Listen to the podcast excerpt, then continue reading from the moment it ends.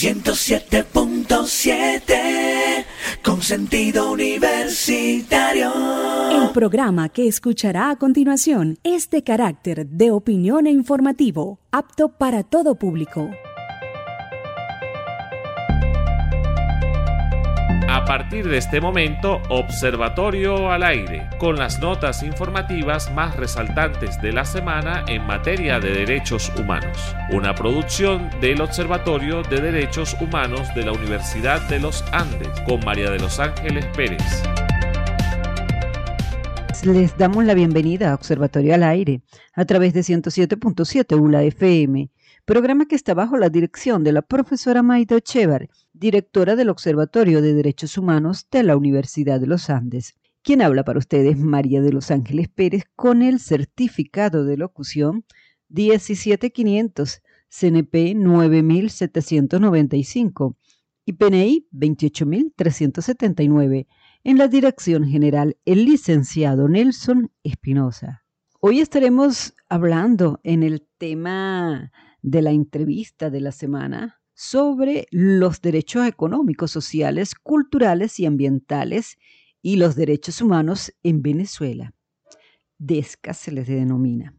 Los DESCA se identifican como aquellos derechos que se relacionan con la satisfacción de necesidades básicas de las personas y comprenden distintos derechos humanos, entre ellos los derechos a un nivel de vida adecuado, a la alimentación, a la salud, al agua, al saneamiento, al trabajo, a la seguridad social, a una vivienda adecuada, a la educación, a la cultura, así como al medio ambiente sano.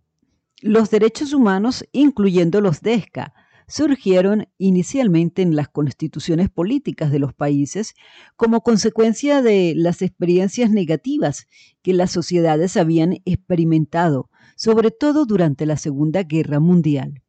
En 1948, la Asamblea General de las Naciones Unidas adoptó la Declaración Universal de los Derechos Humanos, en la cual se establecen los derechos civiles, culturales, económicos, políticos y sociales fundamentales de los que deben disfrutar todas las personas.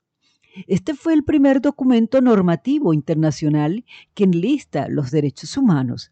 En 1966, los DEX quedaron consagrados en el Pacto Internacional de los Derechos Económicos, Sociales y Culturales, PIDEX, que junto con la Declaración Universal de los Derechos Humanos y el Pacto Internacional de Derechos Civiles y Políticos forman la denominada Carta Internacional de Derechos Humanos.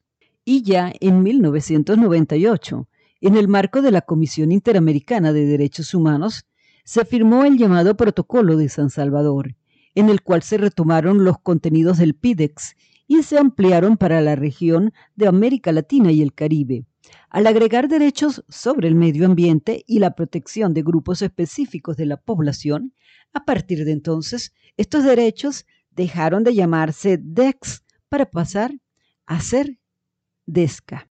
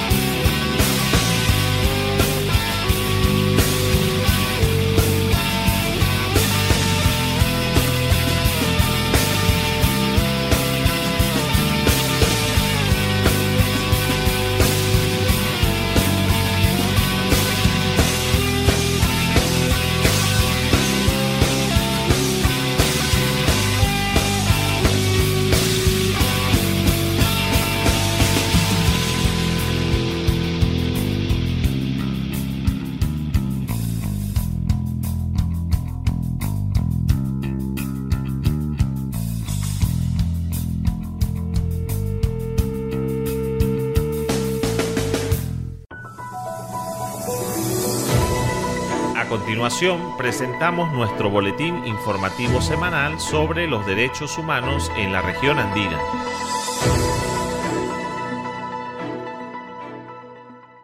Y tenemos ahora las informaciones que en materia regional en derechos humanos destacan para esta semana. Denunciaron ante el CEDAUD caso de Naibelis Noel. El abogado Iván Toro, coordinador del equipo legal del Observatorio de Derechos Humanos de la Universidad de los Andes, quien representa la defensa judicial de Naibelis Noel, dijo que ante la demostración de inocencia de la joven, han decidido, junto a la Comisión de la Universidad de los Andes contra la Violencia de Género, ULA Mujer, y el Observatorio de Derechos Humanos de la Universidad de los Andes formular la denuncia ante el Comité para la Eliminación de la Discriminación contra la Mujer, CEDAW. Como se recordará, Naibelis Noel vivía en Santo Domingo, municipio Cardenal Quintero del estado Mérida, con su pareja José Teodoro González Uzcategui. Este hombre la maltrataba constantemente tanto física como psicológicamente. Y cuando la joven decidió terminar la relación con él, este individuo asesinó a golpes a su hijo de apenas 19 meses de nacido por venganza. Sin embargo, pese a que Naibelis Noel no tuvo nada que ver con el asesinato de su hijo, la fiscalía le imputó el delito de comisión por omisión en la ejecución del delito de homicidio intencional calificado con alevosía y por motivos innobles en perjuicio de un niño. Dijo el abogado Iván Toro que en el juicio celebrado el pasado 24 de abril en el Tribunal 5 de Mérida se demostró la inocencia de la joven. Sin embargo, Naibelis Noel Pérez aún sigue privada de libertad, por lo que han decidido llevar la denuncia ante la CEDAW. Otra nota que destaca para esta semana y que fue publicada por medios digitales de la entidad dice, éxodo masivo de médicos en Mérida. El sistema de salud en el estado Mérida enfrenta su peor crisis, no solo ante la falta de insumos y equipos médicos para la realización de estudios especializados, sino además por la migración masiva de médicos del estado Mérida, los cuales han tenido que emigrar en busca de salarios dignos para vivir. A esta situación se suma también la renuncia masiva del personal de enfermería de los distintos centros de salud del Estado y muy especialmente del Hospital Universitario de los Andes. Actualmente los pacientes y sus familiares deben comprar desde el alcohol hasta una inyectadora, así como el tratamiento que deben recibir y pagar en laboratorios y centros privados los diferentes tipos de estudios especializados que requieran, tal como denunció la Federación Médica Venezolana en Nueva Prensa Digital.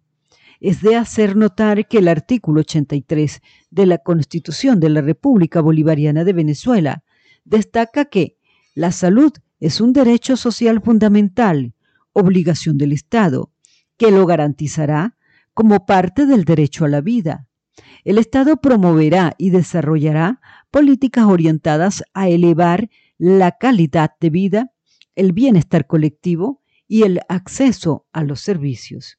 Y se incrementan los cortes eléctricos sin previo aviso. Adicional a todas las vicisitudes que tienen que vivir los habitantes del Estado, desde hace dos meses se han venido intensificando los cortes eléctricos.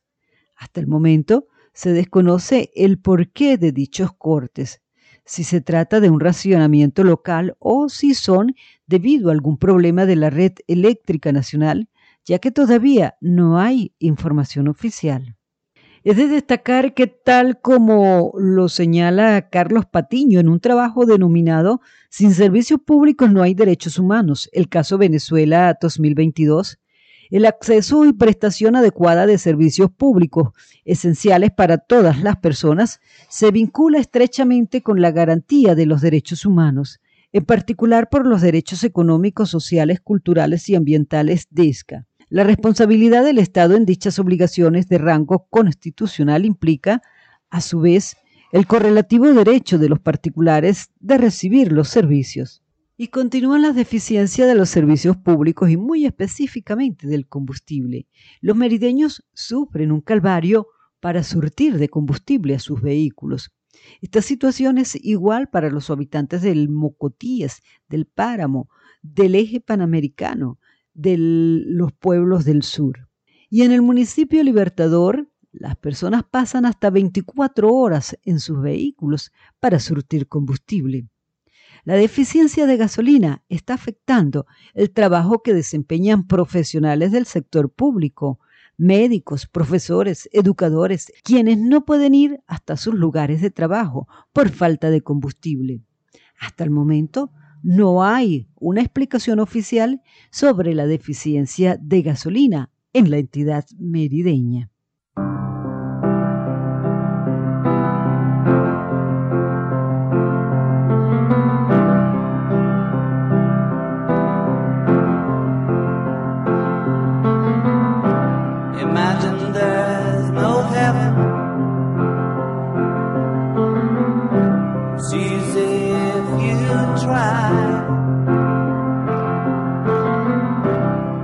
Información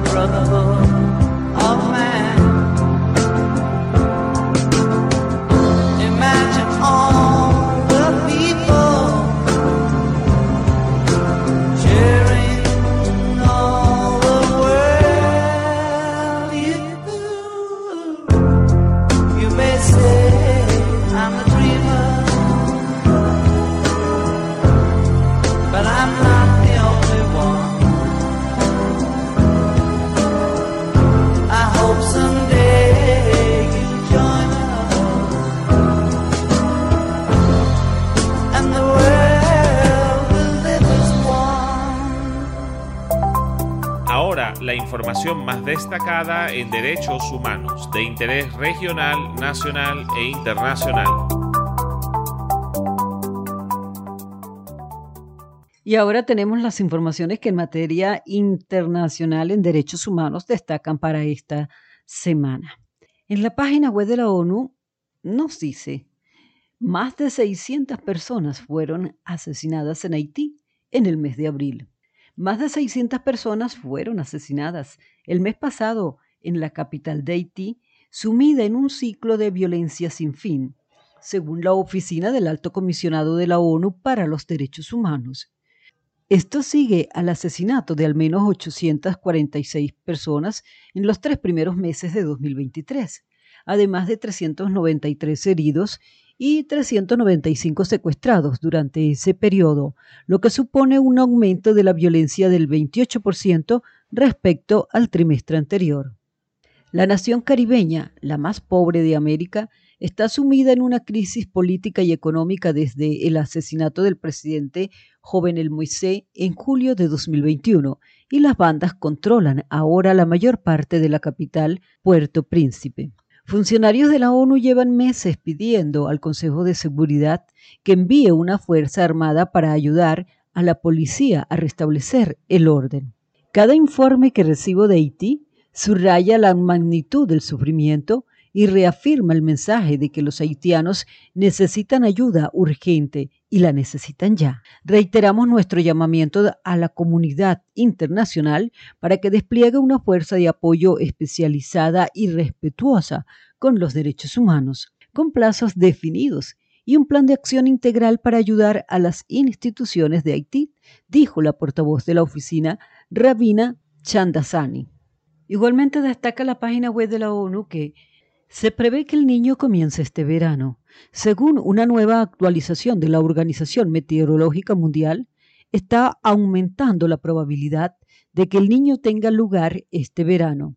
Este fenómeno provocaría un aumento de las temperaturas a nivel global y sus efectos son contrarios a los de la niña en los patrones meteorológicos y climáticos de muchas regiones del mundo que suelen atemperar estas temperaturas. El último episodio de la niña, inusualmente persistente, ha terminado después de tres años y el Pacífico tropical se encuentra actualmente en un estado neutral, en el que no se manifiestan ni el niño ni la niña.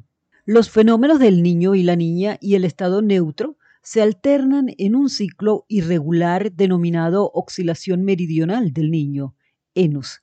Este ciclo conforma la mayor variación del sistema climático de la Tierra. Se produce en escalas de tiempo que van de estacionales a anuales y puede afectar al tiempo y el clima en todo el planeta. Y en la página web de la ONU otra nota que destaca para esta semana dice que cada año mueren más de 4,5 millones de madres y bebés durante el embarazo o el parto. Una mujer o bebé muere en cada 7 segundos en el mundo por causas prevenibles o tratables con la atención sanitaria adecuada, alertó el pasado martes la Organización Mundial de la Salud destacando que esta cifra, que suma 4,5 millones anuales, es la misma desde hace ocho años. Un nuevo estudio señala que la mayor parte de estas muertes de mujeres embarazadas, madres y bebés recién nacidos, responde a la falta de inversiones suficientes dedicadas al cuidado materno-infantil, un rubro en el que no solo no han aumentado los recursos, sino que han disminuido. Como ejemplo, refiere que desde 2018, más de las tres cuartas partes de los países de África subsahariana y afectados por conflictos han reducido el financiamiento para la salud materna y neonatal. Las cifras desagregadas revelan 290.000 decesos maternos, 1,9 millones de bebés muertos después de 28 semanas de embarazo y 2,3 millones de fallecimientos de bebés durante su primer mes de vida. La agencia de la ONU explicó que los sistemas de salud a nivel mundial se encuentran muy presionados por los efectos de la pandemia de COVID-19, el aumento de la pobreza y la agudización de la crisis humanitaria.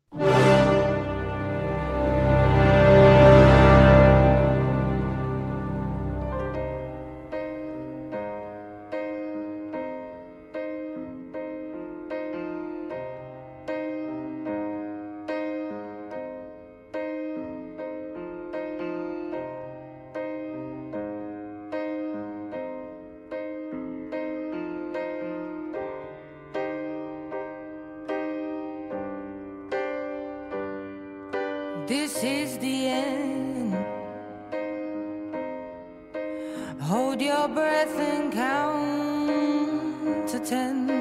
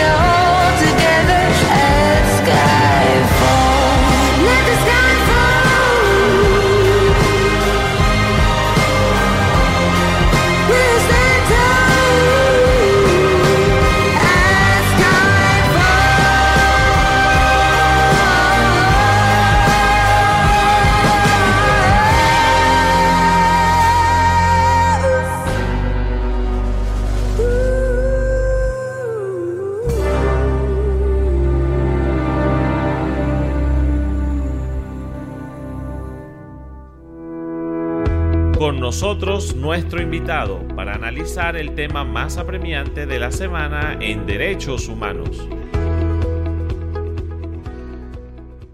Y para hablar sobre los derechos humanos y los derechos económicos, sociales, culturales y ambientales, hemos invitado a Observatorio al Aire de hoy a Fernando Fernández, profesor de la Universidad Central de Venezuela, profesor de Derechos Humanos, de Derecho Penal Internacional y Derecho Penal Especial y director del Monitor de Derechos Humanos. Bienvenido a Observatorio al Aire, profesor Fernando Fernández. Para iniciar nos gustaría conocer sobre los derechos económicos, sociales, culturales, ambientales, DESCA y cómo se vinculan con los derechos humanos. Los derechos económicos, sociales, culturales y ambientales son, al igual que los derechos civiles y políticos, derechos humanos. Es decir, lo que ha habido, históricamente hablando, es que se han clasificado en dos instrumentos distintos, pero absolutamente complementarios uno del otro, porque mientras los derechos civiles y políticos se refieren al campo del derecho a la vida, el derecho al acceso a la justicia, el derecho a la manifestación, a expresar libremente las ideas, a tener opinión, en fin, a todas esas cosas que tienen que ver con la actividad eh, social, humana, individual y social también política eh, de eh, cada ser humano. Por otro lado, el, el Pacto de Derechos Económicos, Sociales y Culturales se refiere, digamos, a todo el ámbito de los derechos laborales, el derecho a la educación, el derecho a la salud, ya eh, desde una perspectiva más amplia y colectiva, pero son eh, considerados instrumentos de igual valor y ambos eh, exigibles según los mecanismos internacionales y por supuesto la pretensión que cada persona pueda tener en el ámbito individual en su país. De forma tal pues que no hay una diferencia de ellos. El aspecto ambiental es eh, algo que ha surgido por el impacto del ambiente en la colectividad y yo diría que este, en el universo pues, del planeta. Y es por eso que se habla de DESCA. Entonces, eh, por las implicaciones que puede tener. Y esto ha tenido, eh, digamos, una importancia suprema a la luz del conocimiento que ya se tiene de los aspectos del cambio climático.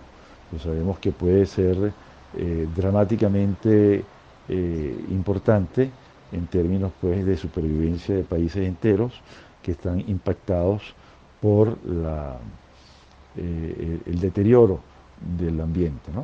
De forma tal pues, que los derechos económicos, sociales, culturales y ambientales forman parte pues, del conjunto de derechos humanos en su totalidad e integridad. Profesor Fernando Fernández, ¿se garantizan en Venezuela los derechos económicos, sociales, culturales y ambientales? ¿Y cuáles serían los más vulnerados? En realidad hay una eh, consagración de todos estos derechos en la Constitución y hay, digamos, formalmente una garantía jurídica. No obstante, en la realidad material, esto está muy lejos de ser alcanzado.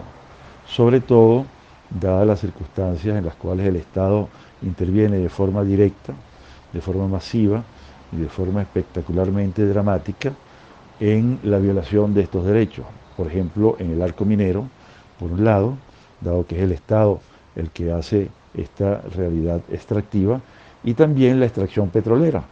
No nos olvidemos los enormes eh, derrames petroleros en los cuales incurre el Estado venezolano a través de su empresa fundamental y no olvidemos también la quema, por ejemplo, de eh, gases en los famosos mechurrios que tiene, digamos, eh, que tienen las plantas de, petroleras en Venezuela. Y todo eso es conducido por el propio Estado, de forma tal pues que lo que, lo, y eso en materia ambiental, ni qué decir en materia de salud, en materia de alimentación, en materia de educación, en materia de todos esos derechos colectivos, sociales, económicos y culturales, en los cuales pues, el Estado está absolutamente eh, alejado y participa de manera activa en la vulneración de estos derechos. De forma tal pues que, por un lado, hay eh, la consagración, está la garantía jurídica desde el punto de vista formal, pero desde el punto de vista material estamos muy lejos de poderse decir que están garantizados y que son derechos que se existen y se permiten de forma plena en Venezuela. Conversamos con el profesor Fernando Fernández de la Universidad Central de Venezuela, director de Monitor de Derechos Humanos. Profesor Fernando Fernández, ¿los derechos económicos, sociales, culturales tienen rango legal en la Constitución de la República Bolivariana de Venezuela? Sí, perfectamente. Están eh, bien estructurados y están claramente establecidos, solo que el propio Estado es el primer eh, violador de ellos. ¿no? Se supone que debe garantizarlo frente a los particulares y debe eh, crear las condiciones de procura para que esto se realice, pero esto no se realiza como ya explicamos. ¿Y qué diferencias hay entre los derechos económicos, sociales, culturales y los derechos civiles y políticos? Bueno, ya eh, lo, dije en la primera pregunta, pero en realidad, eh, digamos, son iguales en cuanto a alcance e importancia y aunque su contenido sea distinto y el ámbito de aplicación sea diferente, ya hablamos pues que los derechos económicos, sociales y culturales son de tipo colectivo básicamente, ¿no? Y están en un tratado específico que se llama Pacto de Derechos Sociales, Económicos y Culturales, eh, y se le ha agregado el tema ambiental por la importancia que esto tiene eh, para la supervivencia de la sociedad y de la humanidad en general. Pero son exactamente iguales, tienen el mismo valor, tienen el mismo peso y así se evalúan en, en, cuanto a la que se llama la doctrina de los derechos humanos. Eh, no nos olvidemos pues que hay, previo a los tratados y llamados pactos internacionales de derechos civiles y políticos y el de derechos económicos, sociales y culturales, y además a lo cual se suman los ambientales, hay una declaración que se llama Declaración Universal de los Derechos Humanos del año 48. Y para finalizar, profesor Fernando Fernández, ¿qué mecanismos existen o tiene la población para hacer cumplir los derechos económicos, sociales, culturales y ambientales? Bueno, eh, la legislación venezolana y la propia constitución eh, permiten eh, realizar acciones judiciales ante los organismos públicos y tiene también un mecanismo muy mal implementado, pero que existe, ¿no? que es la intervención de la Defensoría del Pueblo. Entonces yo diría que lo primero que tiene que hacer la población venezolana es interponer peticiones a la Defensoría del Pueblo para que actúe en beneficio de la colectividad sobre estos derechos. ¿no? Y luego de eso podría pedir, eh, podrían pedirse amparos constitucionales ante tribunales eh, eh, venezolanos, ¿no? sobre el derecho a la educación, sobre el derecho a la salud, sobre el derecho a la alimentación, para nombrar solamente algunos. ¿no? Sin embargo, sabiendo que estos mecanismos son totalmente ineficientes, dada la eh, inexistente independencia del Poder Judicial y de los organismos eh, institucionales en Venezuela, existe la posibilidad también de acudir ante organismos internacionales como por ejemplo la Comisión Interamericana de Derechos Humanos y la Corte Interamericana de Derechos Humanos. Yo creo que esos son mecanismos de mucha importancia porque dan cuenta pues, de las insuficiencias y pueden tomar eh, decisiones y, formular recomendaciones para que el Estado venezolano mejore eh, eh, su, actuación en el, derecho que se está reclamando. También están los organismos de las Naciones Unidas que están actuando. Está la Misión Internacional de Determinación de los Hechos, está también el Comité de Derechos Humanos, el Consejo de Derechos Humanos, ante la cual se puede actuar.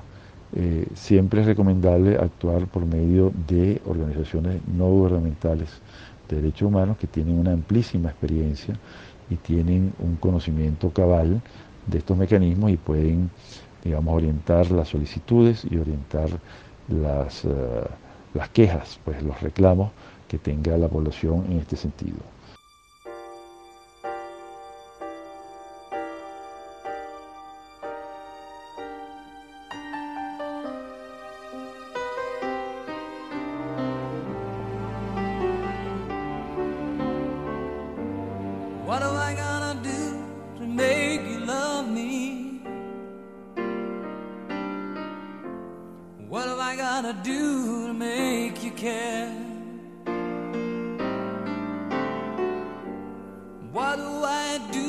When lightning strikes me?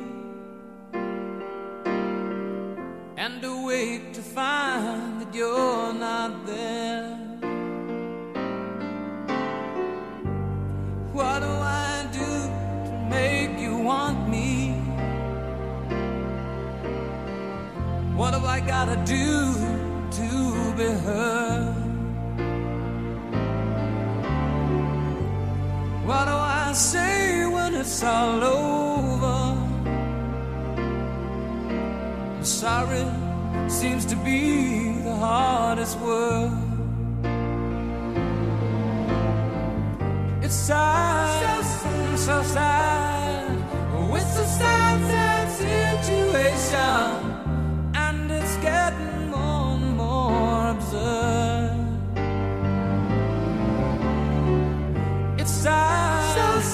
so.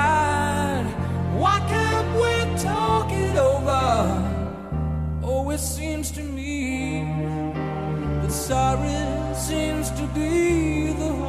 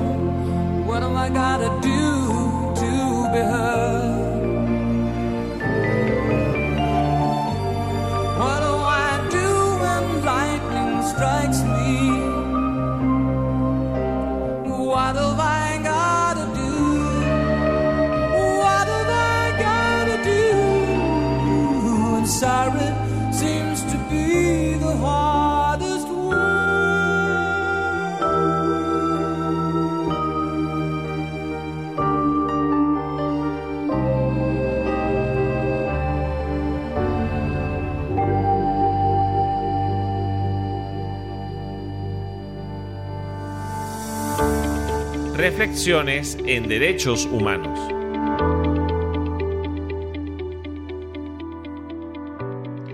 Juré nunca mantenerme en silencio cuando los seres humanos soportasen sufrimiento y humillación. Siempre debemos tomar parte.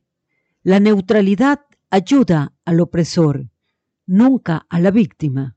El silencio alienta al torturador, nunca al torturado.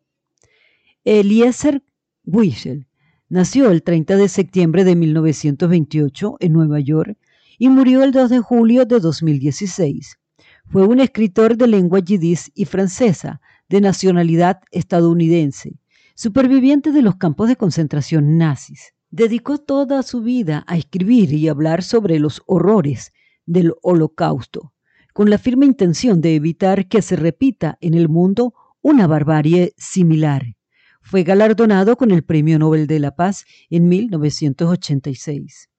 De esta forma, llegamos al final de Observatorio al Aire por el día de hoy. La invitación a seguirnos en nuestras redes sociales, Observatorio de Derechos Humanos de la Universidad de los Andes en Facebook y Observatorio de Derechos Humanos ULA en el canal de YouTube. Les invitamos a visitar nuestro portal web www.uladdhh.org.be, donde tenemos una sesión para que ustedes formulen sus denuncias, con la garantía de que su identidad será totalmente resguardada. Observatorio al Aire es retransmitido los martes de 3 a 4 de la tarde por esta su emisora 107.7 ULA FM y también por nuestra emisora hermana 97.9 ULA FM en Trujillo los miércoles de 5 a 6 de la tarde. Feliz semana para todos ustedes amigos de los derechos humanos.